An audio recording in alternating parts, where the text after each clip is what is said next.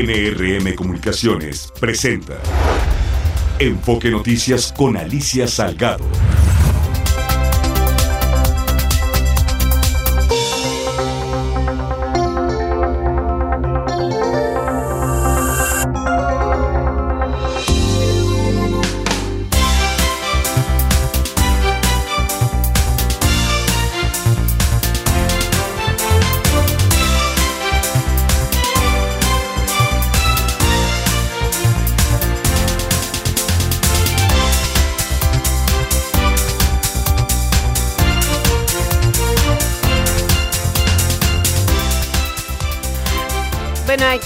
Que son de suyo relevantes y estos como los de la migración se vuelven críticos. Hoy eh, en cada una de las centrales camioneras, en cada uno de los estados del país, no hay día que no haya un rescate. Así dice el Instituto Nacional de Migración, rescata migrantes. Lo cierto es que los regresa pernotaban, los mueven, los dirigen a las estaciones migratorias. Hay eh, trámites en general de repatriación. Se estima que son repatriados diariamente cerca de 2.000 migrantes, así de que imagínate de qué tamaño está la crisis. De esto y más vamos a platicar hoy aquí en Enfoque Noticias. Son las 6 de la tarde en punto este lunes 13 de noviembre de 2023. Y como siempre, para darle claridad a la información, en este tu diario vespertino ha hablado con foco en la economía, en las finanzas, en la política y en los negocios de México y el mundo. Estoy yo aquí, tu amiga Alicia Salgado. Que el Instituto Nacional de Migración rescató a 246 migrantes provenientes de Centroamérica, específicamente de Venezuela y Haití, que se encontraban en áreas públicas de la Ciudad de México. Em, entre el viernes 10 y el domingo 12 de noviembre se removieron campamentos ubicados en la alcaldía Gustavo Amadero, muy cerquita de la central de autobuses del norte. Eh, los haitianos, por ejemplo, fueron engañados por transportistas en Oaxaca. Otros son engañados por quien quieras, pero es una cantidad impresionante. Son 192 mujeres y hombres adultos, así como 54 niños. Crece, crece esta, esta oleada de migración. Tú, tú la ves por donde quiera y pones migrantes y salen por todos lados del país es em, un tema no resuelto y un tema importante, supongo que a tratar en la reunión que sostendrán este eh, viernes el presidente López Obrador y su homólogo estadounidense Joe Biden van a tener una reunión bilateral en San Francisco en el marco lateral del Foro de Cooperación Económica Asia-Pacífico, informó la Casa Blanca. Dos temas a tratar serán sobre migración y otros temas. Migración, migración, migración. El secretario de Hacienda, Rogelio Ramírez de la O, por lo pronto se encuentra reunido con la secretaria del Tesoro de Estados Unidos, Janet Gillin, al margen de estas reuniones, más bien en el marco de estas reuniones, dicen al margen porque, se, porque no son parte de la reunión, son bilaterales que se pueden realizar ahí. De acuerdo con un comunicado del Tesoro sobre la reunión celebrada este 12 de noviembre, Gillin enfatizó que México es un aliado importante y un socio económico cercano a Estados Unidos, por lo que espera se sigan fortaleciendo las relaciones bilaterales entre ambos países. En México, la Secretaría de Hacienda no ha dado a conocer el contenido de esta plática. Pocos temas pendientes, pero sí hay pendientes, en particular en el sistema de pagos. Pese a haber impugnado el proceso de selección en Morena, Marcelo Ebrard dijo hoy, después de tanto tiempo, que se mantendrá en el partido. Aseguró que llegó a un entendimiento con Claudia Sheinbaum. El ex canciller dijo que esperará al siguiente proceso para buscar la presidencia, es decir, en el 2030. Va a estar bien abuelito, ¿no? Bueno, no, va a tener la edad de López Obrador. Pues tampoco tanto y habrá que le crea. o sea, podrá trabajar en este sentido así como para que alguien le crea. Bueno, Ricardo Trejo. Alicia Auditorio de Enfoque Noticias llegó a un acuerdo y se queda en Morena. Y es que el ex canciller Marcelo Ebrard informó que llegó a un entendimiento con Claudia Sheinbaum y reconoció que ésta lleva el bastón de mando de la Cuarta Transformación. Asimismo, celebró la determinación de la Comisión de Honestidad y Justicia de Morena, que ante su recurso de inconformidad reconoció que hubo irregularidades en el proceso interno que ganó la ex jefa de gobierno de la Ciudad de México. Escuchemos. Me parece que lo que procedía era dialogar directamente con Claudia. Y es lo que he hecho. Eh, reconozco que ha sido receptiva a lo que he planteado sobre el futuro del partido, sobre la necesidad de que se nos reconozca el peso relativo que tenemos, sobre la importancia de que no se persiga quien piensa diferente. Pues, ¿A dónde vamos a ir a dar? Es decir, para aquellos que nos pedían silencio y sumisión, el hecho de que el partido hoy diga sí hubo prácticas indebidas, nos da la razón. Hoy nos da la razón.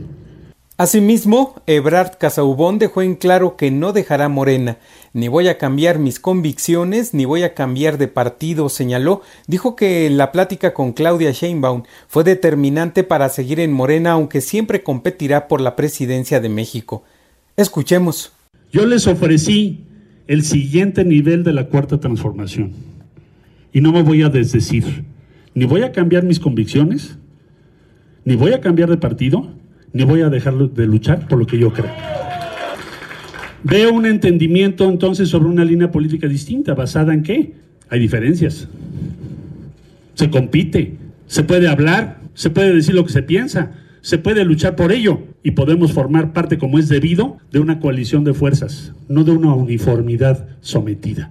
Marcelo Ebrard dijo que el reconocimiento de irregularidades en el proceso es una derrota en la línea política del dirigente morenista Mario Delgado. Finalmente, agradeció a la dirigencia de Movimiento Ciudadano por abrirle en su momento la posibilidad de participar por la candidatura presidencial de ese partido político. Alicia, por el momento del reporte para el auditorio de Enfoque Noticias, quedamos al pendiente. Muchísimas gracias por este reporte, Ricardo. digo que ya se fue al país de nunca jamás. Pero bueno, siempre existe que, la posibilidad de que reviva un muerto. Ahora, él ha revivido muchísimas veces, políticamente hablando, ¿eh? lo puedo decir. Gracias, Ricardo Trejo. Desde Sonora, el presidente eh, López Obrador celebró la decisión de Marcelo Ebrard de mantenerse en Morena. En Sonora, él está en Sonora y bueno, el escándalo mayor va a ser mañana, ¿no? Que va a ir a Bandiraguato de nuevo. Están preparando todo para la salida hacia allá y, pues ya sabe, saludo con la mamá del Chapo, que si van a estrenar un, una carretera, etcétera. Escuche lo que dice López Obrador. Lo veo muy bien, lo felicito, le mando un abrazo a Marcelo, estoy contento. Ahora, en la mañanera lo más interesante no fue el abrazo a Marcelo, sino el que el presidente dio a conocer que llegó a un acuerdo con Grupo México y que han estado negociando em, de manera, de manera eh, constante en la Secretaría de Gobernación, con la Secretaría del Trabajo, con la Secretaría de Medio Ambiente y también con la Secretaría de Economía y de Infraestructura. Em, de Comunicaciones y Transportes. La razón es que eh, dijo que finalmente se había ya transmitido la propiedad del... ¿Te acuerdas aquel tramo que eh, pues prácticamente decretaron eh, nacionalizado, era casi una nacionalización, el tramo que administraba eh, Grupo México de las concesiones que, que, tenía asignadas y que une al tren del Istmo. Bueno, pues ese se va a entregar ya y lo va a asumir la Marina el próximo jueves, dijo la secretaria del Trabajo en esta reunión. Y también dio a conocer que están avanzando muy rápidamente para eh, los temas de eh, la contaminación del río Sonora derivados de la actividad minera que tiene Grupo México en Sonora y que las, las pláticas van avanzando, las cosas están, las pruebas se están mostrando tanto de un lado como del otro para encontrar una solución. Será. Hay quien dice que le iban a revocar la concesión, no creo que sea el caso, sinceramente.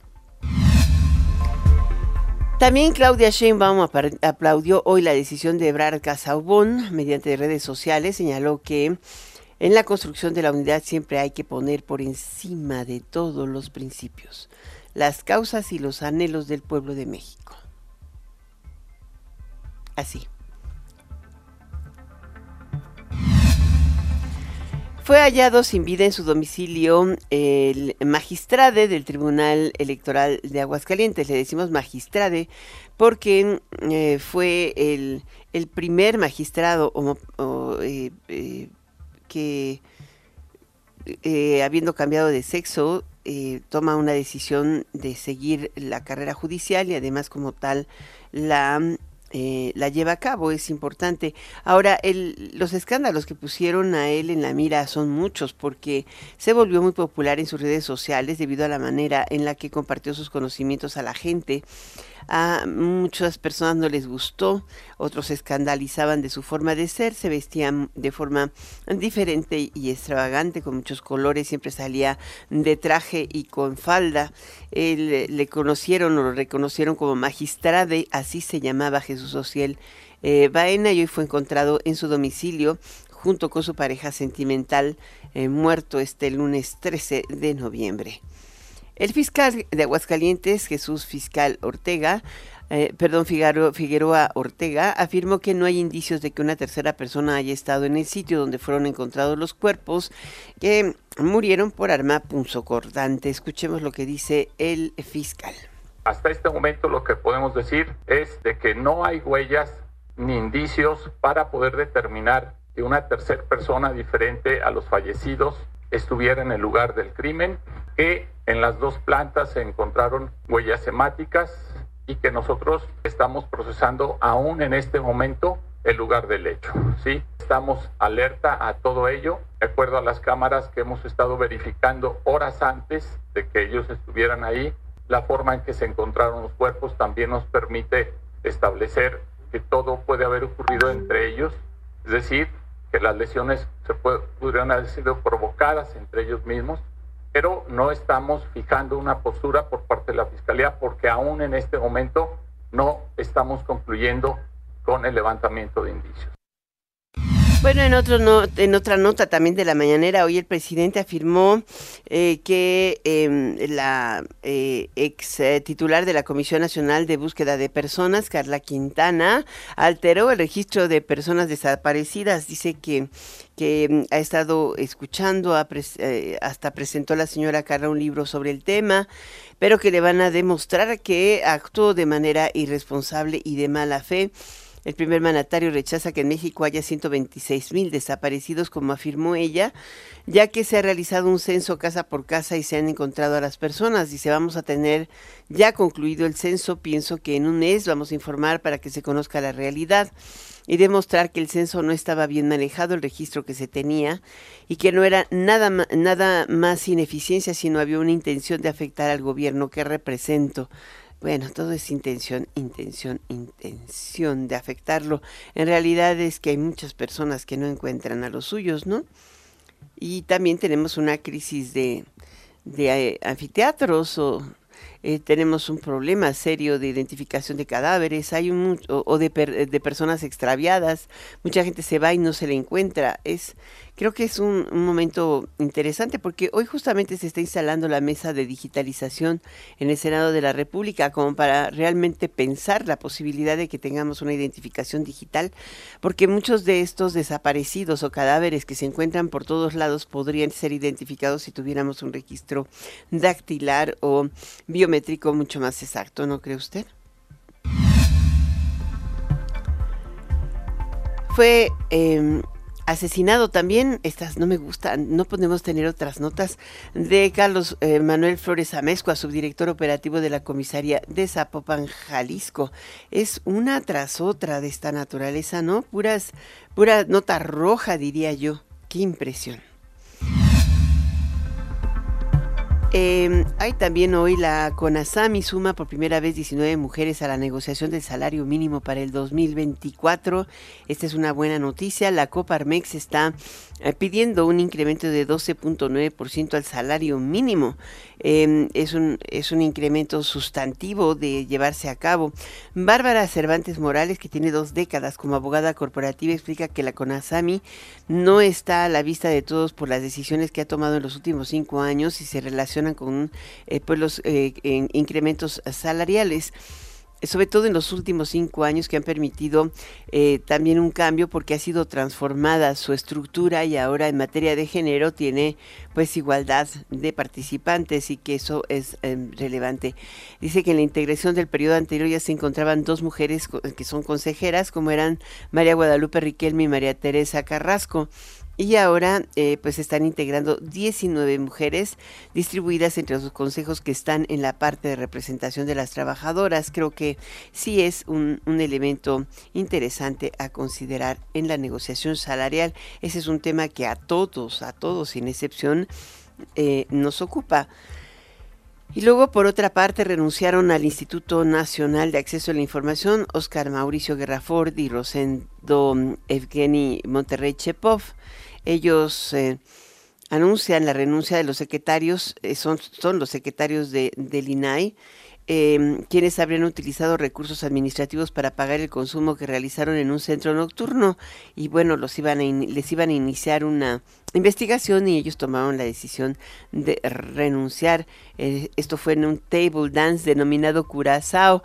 Pues mucha transparencia, no puedes utilizar ni la tarjeta ni los recursos del Estado. De, es impresionante, no sé si a ti te pasa que ves en, el carril, en los carriles vas en sábado y domingo y lo mismo este eh, ves transitar en muy familiarmente con los carros de la Sedeco de la Ciudad de México a mucha gente que tiene asignado un vehículo, pero se van de paseo familiar, o sea, son eh, automóviles no asignados para uso personal, sino para uso laboral.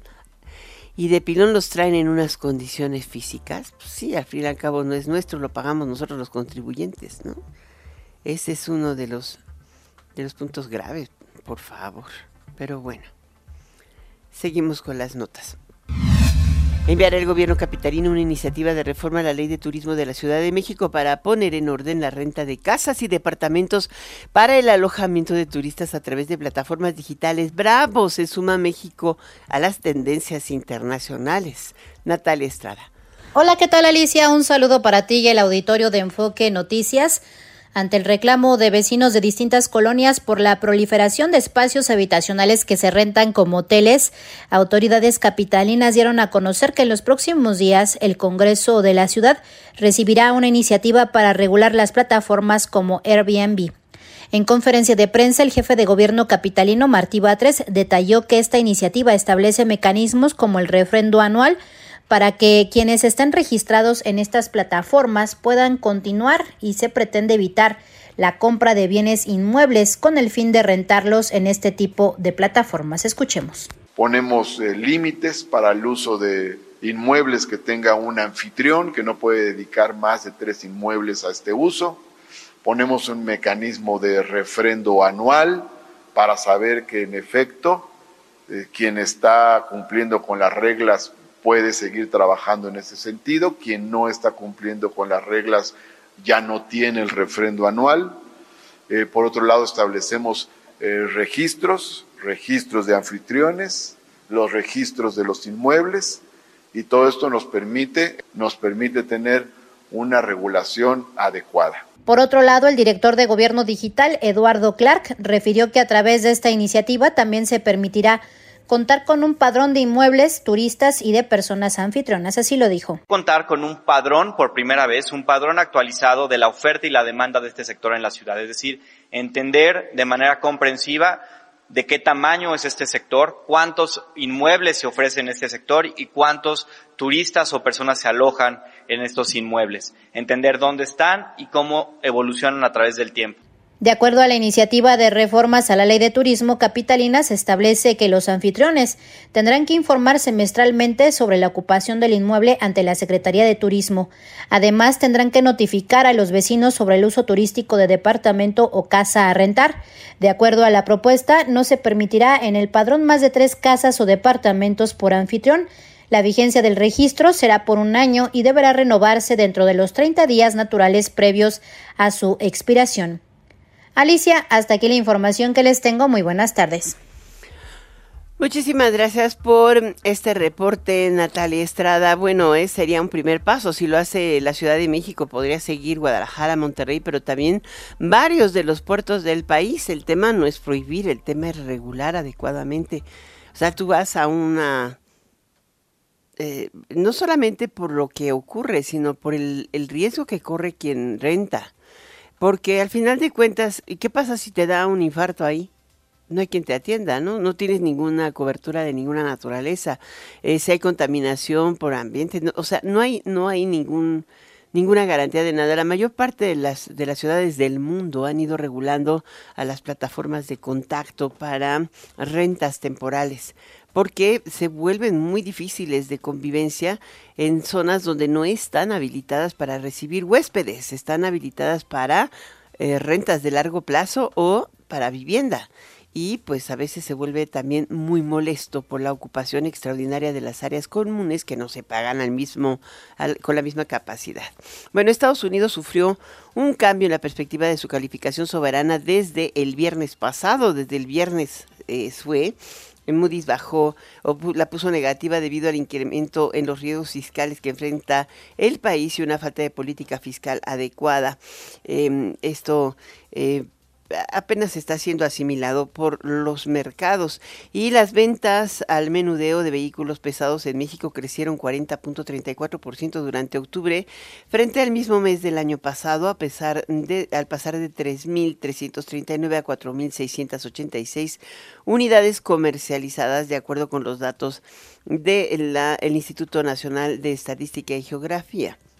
Las ventas de vehículos eh, pesados en el país ligaron 27 meses al alza y reflejaron la estabilización de las cadenas de distribución y la mayor disponibilidad de microprocesadores y una demanda creciente por el traslado de mercancías. Mañana, por cierto, se inaugura en Guadalajara la Expo Transporte a la que estaremos acudiendo para mm, llevarte información de primera mano. Vamos a una pausa comercial y regresamos enseguida. Enfoque Noticias con Alicia Salgado por Stereo 100, 100.1 de FM y 1000 AM. Continuamos.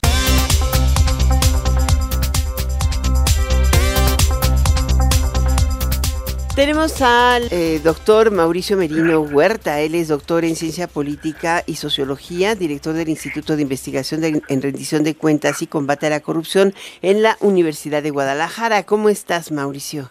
Querida Alicia, pues encantado de oírte como siempre, que me das la oportunidad de hacerlo. Pues hoy tenemos tres definiciones. A ver, la primera, Morena. Sorprendió, sobre todo en la madrugada del domingo, que era la, noticia más esperada, la decisión de, de, de Morena de no hacer caso del porcentaje de la encuesta y sí de, de, la orden del INE para respetar la orden de género, dándole cabida a Clara Burgada. Em, ¿Esto ha debilitado o no ha debilitado a Sheinbaum?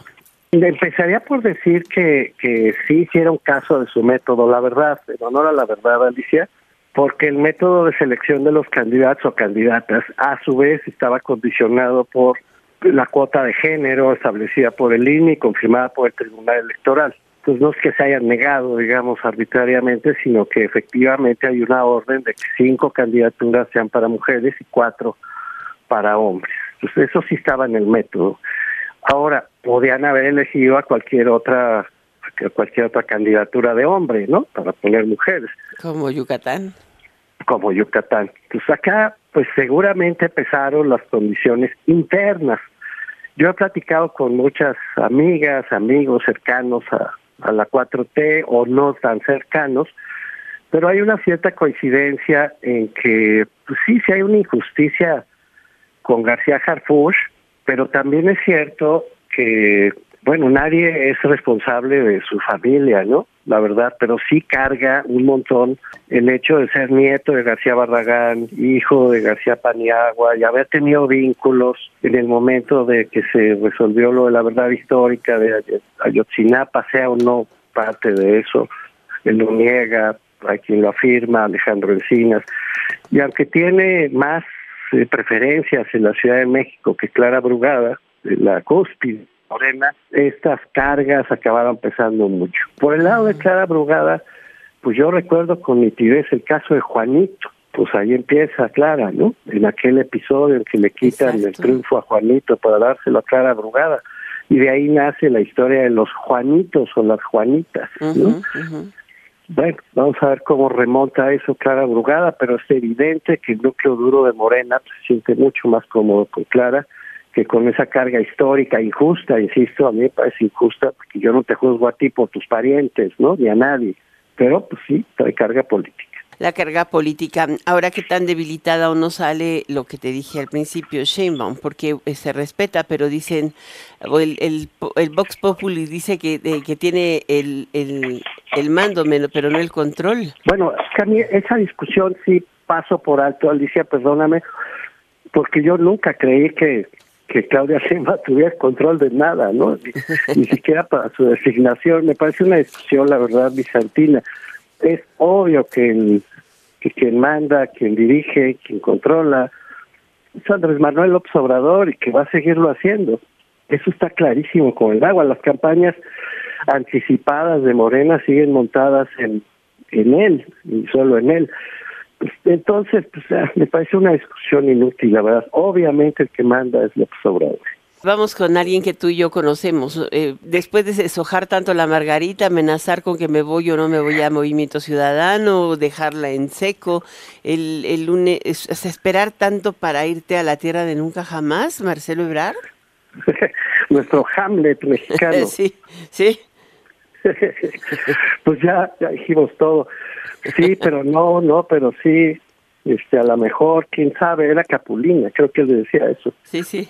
Pues otra vez, como lo de Claudia Sheinbaum que preguntabas, que es una obviedad, a todas luces Marcelo Ebrard, pues está muy indeciso, al final ha decidido quedarse ahí a ver qué, qué obtiene, pero lo que sí parece clarísimo es que su voluntad de competir por la presidencia de la República, pues ya, ya quedó sepultada para siempre. No creo que alguien con esas credenciales pueda volverse a presentar ante el electorado. Lo que sí lamento, la verdad, es que dejó colgado a Movimiento Ciudadano. Da la impresión de que MC hizo todo lo que pudo para que fuera su candidato y quitarle votos a Morena con esa candidatura. Al traicionar esa posibilidad, pues se queda Samuel García, que es inefable, por, por describirlo de alguna manera, y que pues vamos a ver qué hace en la campaña, ¿no? Es un personaje muy singular, la verdad, Samuel García, que a todas luces pues acabará siendo ya el candidato de, de Movimiento Ciudadano, a menos que ocurriera algo realmente extraordinario. No, no creo que se dirá Kempis, aunque me cae muy bien. A mí también, pero pues no sé, lo que es cierto es que Movimiento Ciudadano, eso hace que reconocérselo, es el único partido que ha respetado los tiempos electorales y las formas electorales establecidas por la ley todos los demás arrancaron campañas antes, ¿no? Ya sabemos. Ellos no, ellos se han, se han sujetado a lo que dice la ley, eso habla bien de ellos. Pero yo además pienso, la verdad, que le estaban haciendo un espacio a Marcelo Ebrard con el ánimo, insisto, de tener un candidato capaz de competir contra Claudio Sheinbaum, porque los dos partidos pues, sí son de izquierda, el MC socialdemócrata, ¿no? Pero bueno, Samuel García yo no sé si a izquierda, no, no, no creo. Es como tú dices, inefable. Es alguien muy difuso, muy difícil de entender o de ubicar o de situar en alguna parte, pero ¿no será parte también una expresión del electorado mexicano? Hay mucha parte del electorado que no es ni de izquierda, ni de derecha, ni de centro, ni liberal. O sea, y, la mayor parte de los jóvenes no tienen una definición política. Tengo un hijo adolescente, Alicia, que dice que él y Mariana Rodríguez, la esposa de, la todavía gobernador de Nuevo León, tienen muchísima popularidad entre su generación. Exacto. Por eso, porque son difusos, porque porque no tienen esa identificación muy clara de partido y en un país con una crisis o en una sociedad con donde los partidos hacen crisis, pues también pueden surgir este tipo de personajes que que sobre todo responden a a momentos. Pues, pero el problema es que gobernar no es de momento, ¿no? Gobernar es una cosa muy seria y lo que estamos viviendo en el país con las crisis acumuladas que estamos padeciendo de seguridad, de corrupción, de violencias, de diplomacia, callado, de migración, de medio ambiente, de suma y sigue, pues reclaman mucho más que popularidad en el TikTok, ¿no? Entonces, bueno, no sé, creo que Movimiento Ciudadano esperaba a Ebrard, creo, y que Ebrard le cerró la puerta en la nariz. Y ahora, pues a ver cómo lo compone. Pues digo, finalmente el domingo sabremos cómo se cómo se cómo salen de este proceso electoral, es el día que tienen que tomar la decisión en su convención y como tú dices, seguramente será él. Ahora, en la Ciudad de México, la Ciudad de México después de lo de Clara Brugada fue interesante porque al mismo día siguiente o a horas el PAN eh, pone la Marco Cortés pone la el pie firme y el PAN de la Ciudad de México le da todo el apoyo a Tahuada y quien aspira que era la, la eh, alcalde de Día Limón, el alcalde de Álvaro Obregón, pues se hace a un lado y dice, me sumo. Esto es interesantísimo. Digo, Rubalcaba tiene chance todavía y quién podría ser. ¿El frente se tendrá que integrar en torno a Tabuada? Yo creo que va a tener que hacerlo porque la cabeza del frente, Alicia, sería mi predicción. Es el PAN. el, el, frente es PAN, PRI, PRD, pero la verdad es que la fuerza principal la trae el PAN y quien puede competir en la Ciudad de México con cierto éxito contra Morena es el PAN. Yo no veo ni al PRI ni al PRD dándole batalla a Morena, la verdad. Entonces, pues yo creo que tiene ahí la voz cantante el PAN y los arreglos que haga su cúpula partidaria, supongo que acabarán imponiéndose en esa decisión del frente. Lo que me pregunto, pero no tengo una respuesta acabada, es qué tanto se puede estirar la Liga del Frente, que ya de por sí está muy estirada. Ahora que vengan todas las candidaturas al Senado, a la Cámara de Diputados, a las principales presidencias municipales, no está fácil. Te recuerdo que van a ser más de 20 mil puestos los que se van a asignar en la elección de junio del 2024. Entonces, todo ese reparto de candidaturas pues va a plantear hegemonías y disputas locales muy complicadas, muy complicadas. Pero en Ciudad de México me queda claro que el PAN manda. Ahora, el caso, por ejemplo, de, de Nuevo León y, Guadalajara también, ¿no? O más bien Jalisco, es, son casos emblemáticos que te hacen ver que, o sea, quedaron muy cortas las diferencias. Eh, ¿Tú crees que el frente recoja muertos, como dicen?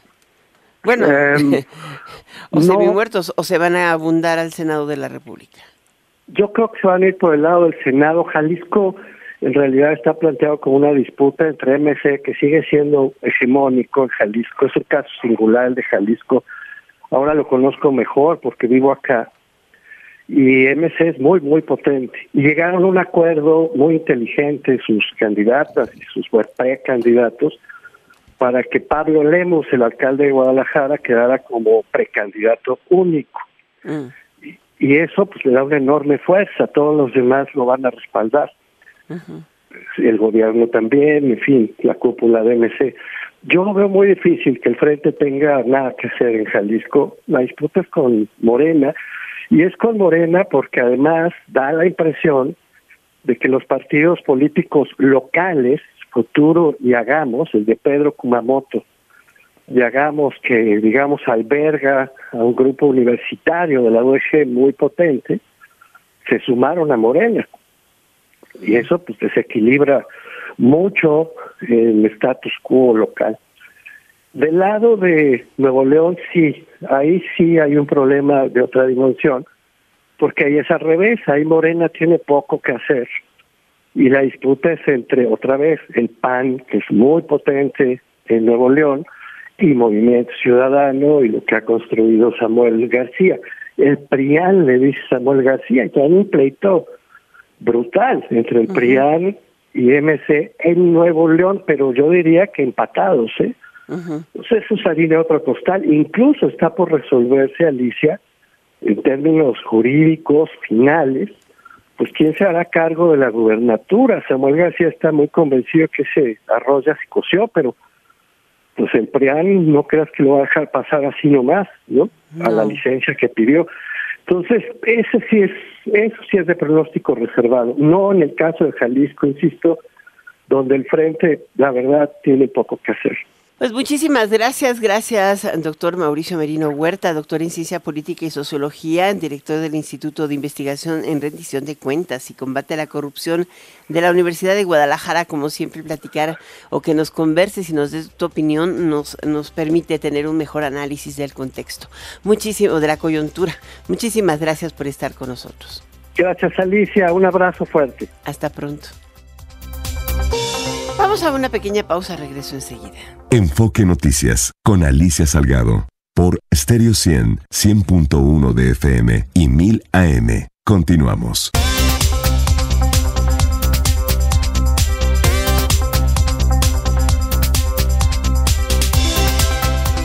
Bueno, una de las reuniones más importantes que se llevarán a cabo esta semana no es la, precisamente la, el encuentro con el presidente López Obrador, sino el encuentro entre el presidente Biden y Xi Jinping. El, eh, el, eh, el primer ministro ruso, este, chino, ha sido una tarea titánica juntarlos. Los temas clave que van a ser discutidos, entre otros, están pues la crisis de Medio Oriente, Em, el tema tecnológico, el tema de propiedad industrial y el comercio. O sea, cómo restablecer las relaciones comerciales Estados Unidos-China en esta, en esta transición de nearshoring y de relocalización de empresas. El presidente chino había pedido que pudiera tener un encuentro con los em, integrantes de la American Roundtable primero antes que con Biden y le dijeron en el Departamento de Estado y en los negociadores no, no.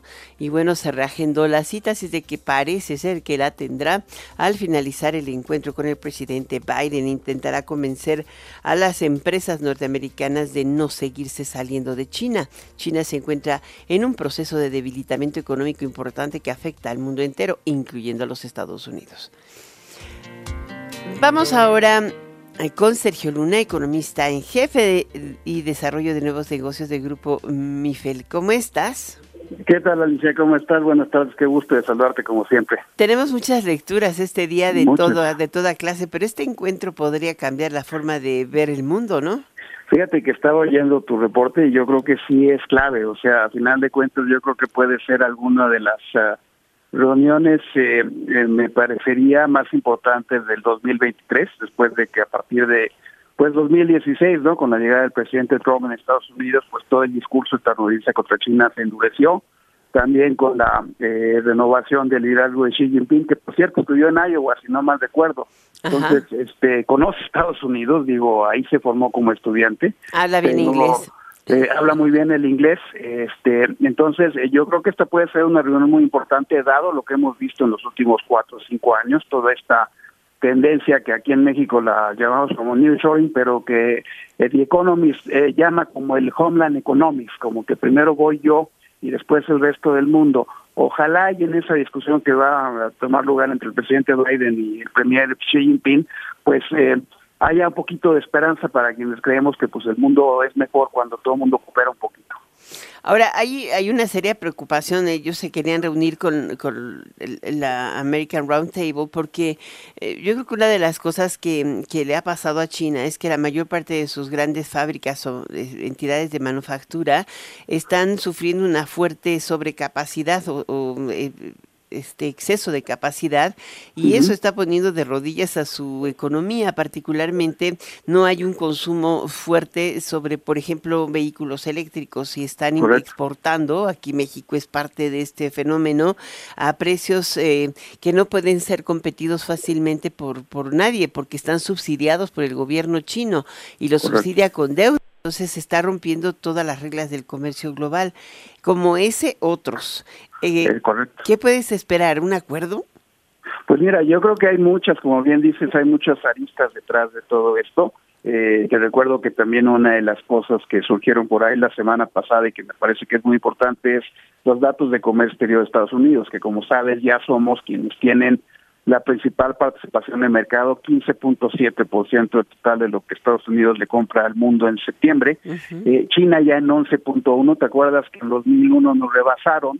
¿no? Y pensamos que, que nunca íbamos a ver ese, ese movimiento en donde pasaríamos incluso a Canadá y, eh, estaríamos en el número uno. Ahora, Alicia, también lo que está detrás de eso es una, un gran crecimiento de las exportaciones chinas hacia México.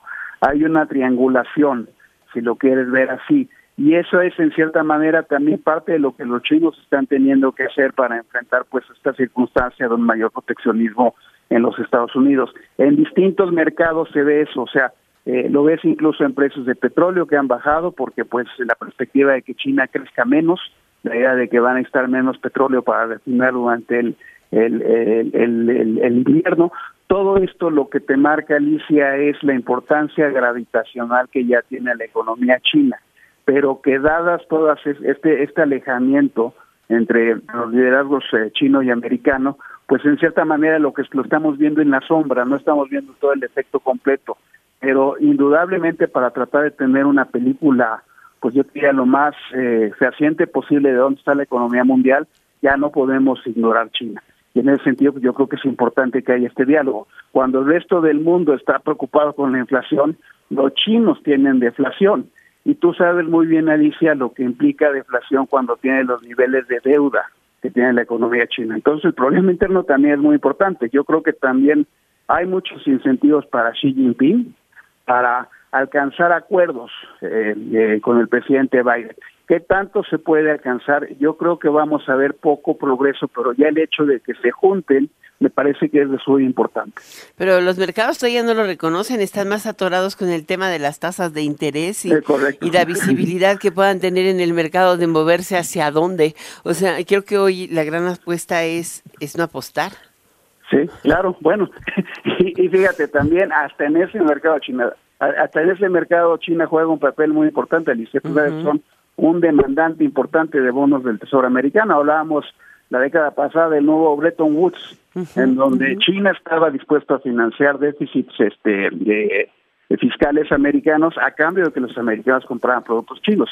Eh, hasta en ese frente también es importante lo que estamos viendo, o sea, el descenso en tasa, eh, perdón, el aumento en tasas de interés de largo plazo en la curva americana tampoco está disociado de esa dinámica. Insisto, yo creo que en cada ámbito eh, yo te diría que ya estamos en un mundo bipolar, eh, en el buen sentido, este, en donde hay dos, dos, dos potencias hegemónicas y el hecho de que alcancen acuerdos, aunque sean limitados, yo creo que es de eso una buena noticia para, para el país. Pero, como te digo, yo prefiero ser cauteloso y pensar que este va a ser el primero de varios encuentros en donde los resultados van a ser muy incrementales. Poco a poco, ¿no? Pero lo importante es que se acercan. Lo importante es que hablan, exacto. Ahora, en el caso de las tasas de interés, es muy complicado el escenario. Yo, yo leía, eh, digo, le entrevistamos aquí a la, a la gobernadora el pasado jueves y fue muy puntual. Creo que no tiene la, la, misma trayectoria que fija el comunicado de prensa de Banco de México. Te muestra que hay un solo factor sobre el cual eh, podría marcar el inicio de la baja en la tasa en México, aunque no a un ritmo acelerado, y es el que la inflación general o la inflación subyacente se coloque eh, por debajo de la inflación general. Creo que ese sería uno de los temas, porque la inflación general está extraordinariamente baja, que es lo que es sorprendente, ¿no? Correcto. Y eso tiene que ver con unos buenos resultados que hemos visto en precios de productos agropecuarios, que ya en alguna ocasión habíamos platicado, Alicia, de que hemos tenido suerte este año. La suerte ha durado un poquito más de lo que todos hubiéramos anticipado, que bueno que así sea. Y eso es lo que está detrás incluso del ligero ajuste que hay en la proyección de, de Banjico que aparece en el comunicado, ese, ese chipote que venía a ser este año al comienzo del siguiente, desaparece. Pero la inflación subyacente está en 5.5. Entonces creo que el riesgo de que de repente ya no nos dé gasolina la parte agropecuaria, que efectivamente Banjico lo pone como el cuarto riesgo al alza en términos de perspectiva inflacionaria, pues yo lo pondría un poquito más arriba y pondría un quinto, Alicia, que es el déficit fiscal que vamos a ver el próximo año. Creo que eso también te reduce las posibilidades de maniobra en términos de movimiento de tasa. No aparece en el comunicado del Banco de México, pero indudablemente, y eso lo hemos platicado y lo has platicado con muchos expertos, pues lo que implica es que vamos a tener mayores presiones de demanda de las que estamos anticipando, simplemente porque la postura fiscal va a ser mucho más expansiva de lo que tanto Banxico como los analistas estábamos esperando. Muchas gracias por estar con nosotros, Sergio Luna. Como siempre, un gusto, querida Alicia. Te mando un abrazo. Un placer enorme. El economista en jefe de desarrollo de nuevos negocios de Grupo Financiero, MIFEL. Gracias. Vamos a un corte, regreso enseguida. Enfoque Noticias con Alicia Salgado por Stereo 100, 100.1 de FM y 1000 AM. Continuamos.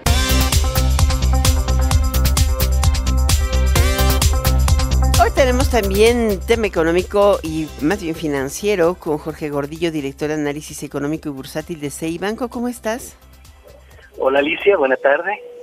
Pues eh, empezábamos un poco a tocar el tema con Sergio Luna, pero en realidad eh, el tema lo tiene permanentemente asimilado el mercado. El Banco de México todavía no ha terminado su trabajo contra la inflación, ¿o sí?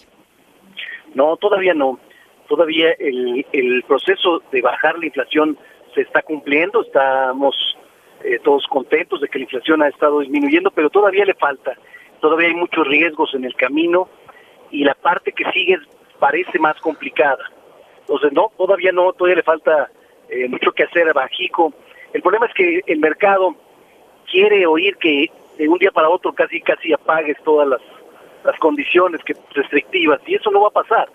A lo mejor el mercado, a lo mejor Bajico nos está empezando a preparar con un posible inicio de baja de tasas de interés, pero no va a ser en los próximos meses y no va a ser eh, de manera constante ni, ni, tan rápido como quisiéramos. Va apenas ir tanteando, va a seguir en el proceso o en el lado restrictivo, por lo menos quizá todo el año que entra.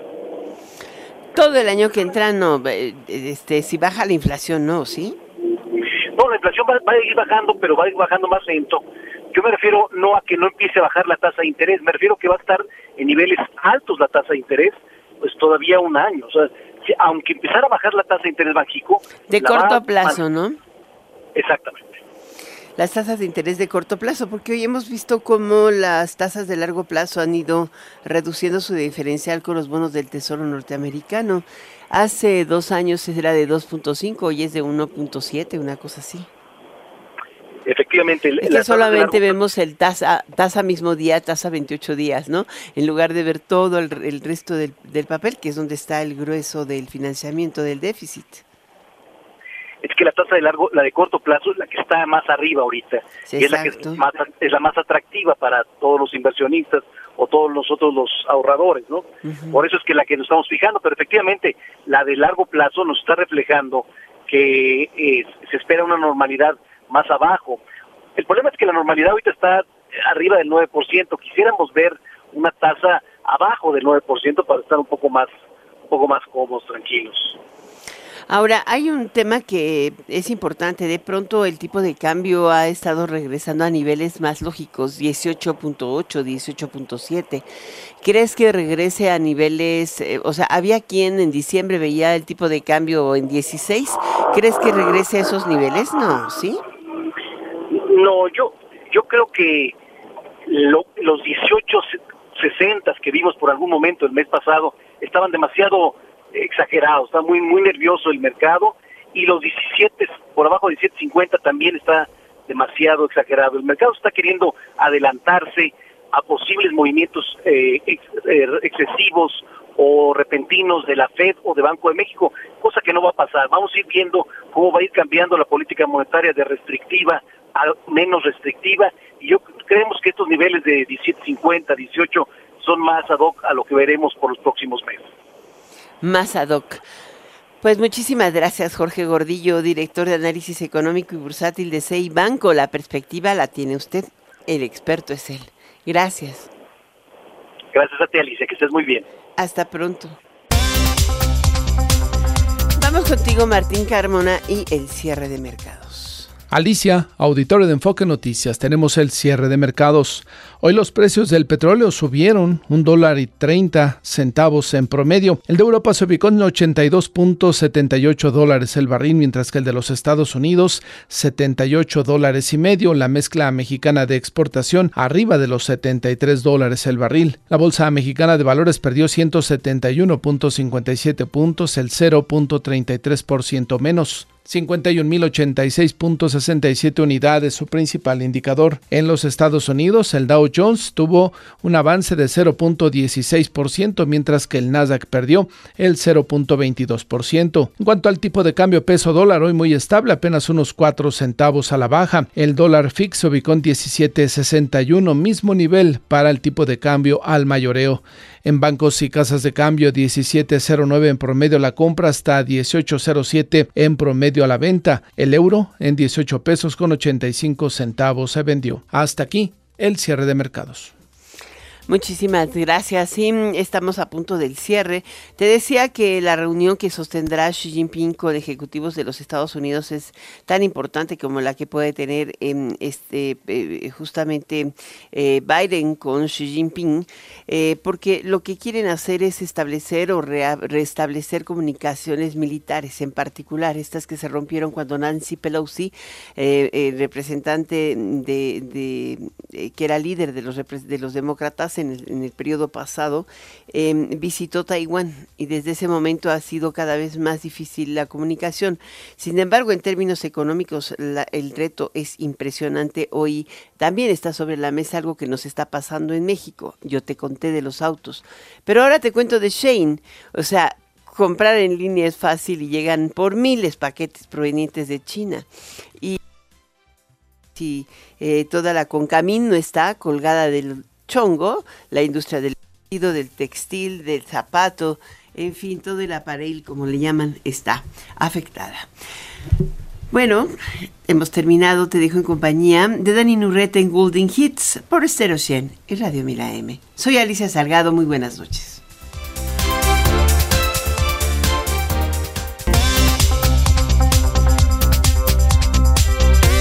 NRM Comunicaciones presentó Enfoque Noticias con Alicia Salgado.